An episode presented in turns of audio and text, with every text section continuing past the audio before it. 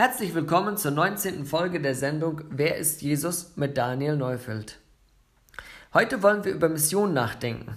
Dieser Begriff ist heutzutage nicht unbelastet. Im frühen Mittelalter wurde mit dem Schwert missioniert. Später hat man die westliche Kultur mit den scheinbaren Vorzügen verbreitet. Dazu gehörte, wie man meinte, die christliche Tradition.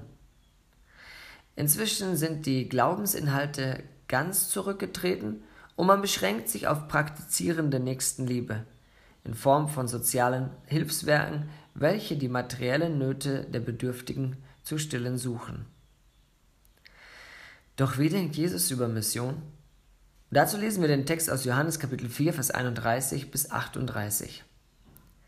Inzwischen baten ihn die Jünger und sprachen, Rabbi, iss! Er aber sprach zu ihnen, ich habe eine Speise zu essen, die ihr nicht kennt. Da sprachen die Jünger zueinander, hat ihm denn jemand zu essen gebracht? Jesus spricht zu ihnen, meine Speise ist die, dass ich den Willen dessen tue, der mich gesandt hat, und sein Werk vollbringe. Sagt ihr nicht, es sind noch vier Monate, dann kommt die Ernte? Siehe, ich sage euch, hebt eure Augen auf und seht die Felder an, sie sind schon weiß zur Ernte. Und wer erntet, der empfängt Lohn und sammelt Frucht zum ewigen Leben, damit sich der Sämann und der Schnitter miteinander freuen. Denn hier ist der Spruch wahr, der eine sät, der andere erntet. Ich habe euch ausgesandt zu ernten, woran ihr nicht gearbeitet habt. Andere haben gearbeitet und ihr seid in ihre Arbeit eingetreten. Jesus hat in seinem Leben äußerst selten gefastet. Einmal hatte er 40 Tage auf die Nahrungsaufnahme verzichtet. Das war, als er in der Wüste für seinen Dienst geprüft wurde. Sicher hat er auch später auf einzelne Mahlzeiten verzichtet. Aber an dieser einzigen Stelle in der Bibel wird uns dies auch berichtet. Kauend baten ihn seine Jünger zu essen, doch etwas anderes nahm ihn derart in Beschlag, dass er die Aufforderung ablehnte. Er hatte Appetit auf den Willen Gottes. Mission ist nichts anderes, als dem Hunger der Welt zu begegnen. Nicht dem Hunger auf Lebensmittel, der Schulbildung oder einem verbesserten Lebensstandard. Nein, dem Hunger der Seele nach Wahrheit, Gerechtigkeit und Frieden. Diesen Hunger sieht man nicht, weil er die Gestalt des Menschen nicht abzehrt. Den hört man auch nicht, weil der Magen deswegen nie knurren würde. Und doch nimmt man ihn wahr, wenn man genau hinschaut und aufmerksam hinhört. Aus diesem Grund formuliert Jesus seinen Aufruf zur Aufmerksamkeit so markant. Hebt eure Augen auf.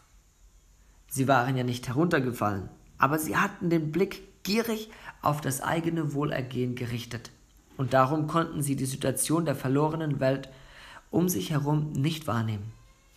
Leider trifft dies auch auf einen großen Teil der heutigen Christenheit zu. Kein Wunder, dass die Verbreitung des Evangeliums vielerorts ein Schattendasein fristet. Der Herr Jesus führt hier ein weiteres, sehr interessantes Bild, mit dem er die Mission veranschaulicht, an. Das des Feldes. Die meisten Getreidearten reifen in etwa vier Monaten. Die wichtigsten Arbeitsschritte sind das Säen und Ernten. Dabei kommt es sehr häufig vor, dass diese von verschiedenen Arbeitskräften durchgeführt werden. Einer sät und ein anderer fährt die Ernte ein. Jeder, der in der Mission beteiligt ist, sollte sich darüber im Klaren sein, was seine Feldarbeit ist. Wenn er von sich ein reifes Erntefeld sieht, in diesem Fall könnte man die samaritische Stadt sicher als ein solches bezeichnen, dann kann er die Zuhörer zum Glauben an Jesus auffordern. Doch wenn das Feld brach ist, sprich das Evangelium unbekannt ist, muss er sich an die mühsame Arbeit des Säens bzw. des Überzeugens durch den gelebten Glauben machen.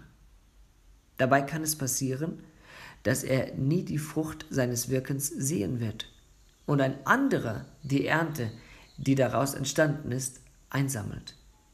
Das ist aber kein Problem, da es bei der Verbreitung des Evangeliums nicht darum geht, selbst etwas Großes zu werden, sondern Jesus groß zu machen. Aus diesem Grund sollten Missionare auch nie konkurrieren, was leider sehr häufig passiert, sondern ihre Arbeit als einen Teil der Mission verstehen. Was in der Theorie so einfach klingt, ist in der Praxis häufig ein riesiges Problem gewesen. Kirchen jagen sich Mitglieder ab, machen sich gegenseitig schlecht und spucken sich in die Suppe. Warum das? Weil sie nicht das Evangelium, sondern ihre eigenen Ideologien verbreiten. Weil sie nicht auf den Willen Gottes aus sind, sondern versessen eigene Machtinteressen vertreten. Da, wo es aber aufrichtig zugeht, da freut man sich gemeinsam über den Erfolg. Und ist ebenso bereit, an die Arbeit der anderen anzuknüpfen, wie bei der Ernte auch die vorigen Sämänner und ihren Anteil an den Erfolg anzuerkennen. Noch ein letztes. Die Arbeit wird entlohnt. Dabei steht nicht der zählbare Erfolg als Messlatte, sondern die Treue. Ein guter Torwart ist nicht ein solcher, der selbst viele Tore schießt, sondern derjenige, der die Gegentore verhindert. Wenn er treu auf dem Posten ist, hält er die Chancen auf einen Sieg so aufrecht wie ein Stürmer, der im gegnerischen Strafraum den Abschluss oder einen Assist sucht. Spätestens, wenn es ins Elfmeterschießen geht, wird klar, dass Schütze und Torhüter beide gleichermaßen zum Erfolg beitragen. Nun höre ich den Einwand. Alles schön und gut. Aber führen denn nicht alle Religionen zum selben Ziel? Ist Mission den anderen gegenüber nicht herabwürdigend? Nun, wenn Wahrheit eine Sache der eigenen Wahrnehmung wäre, dann schon. Doch das ist sie nicht.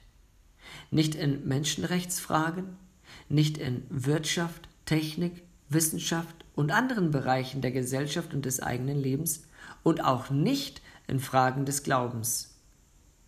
Diesen Anspruch der Wahrheit hat Jesus. Ob er diesen Anspruch gerecht wird, wird im Johannesevangelium immer wieder auch kontrovers diskutiert, besonders in den Kapiteln 5 bis 12. Soweit sind wir bald und darum möchte ich Sie ermutigen, dran zu bleiben. Einen zweiten Gedanken zur Verteidigung der Mission möchte ich hinterher schieben, mal ganz unabhängig davon, welche Religion es ist. Selbst wenn es die christliche sein sollte, ich glaube, dass dies nicht selten der Fall ist, wenn jemand in seiner Religion nicht glücklich ist, sollte man da nicht Alternativen anbieten dürfen? Steckt nicht häufig hinter der Missionsfeindlichkeit die gleiche Machtgier wie hinter der falsch verstandenen Missionierung? Beschäftigen Sie sich einfach mal etwas mit der Geschichte der Mission und Sie werden bald merken, ein differenzierter Blick in diese Thematik ist angebracht. Nächstes Mal nehmen wir eine Kurzgeschichte des Johannesevangeliums durch und schließen damit die dritte Staffel ab. In der vierten werden wir uns den Kontroversen um die Person Jesu widmen. Für heute schließe ich ab.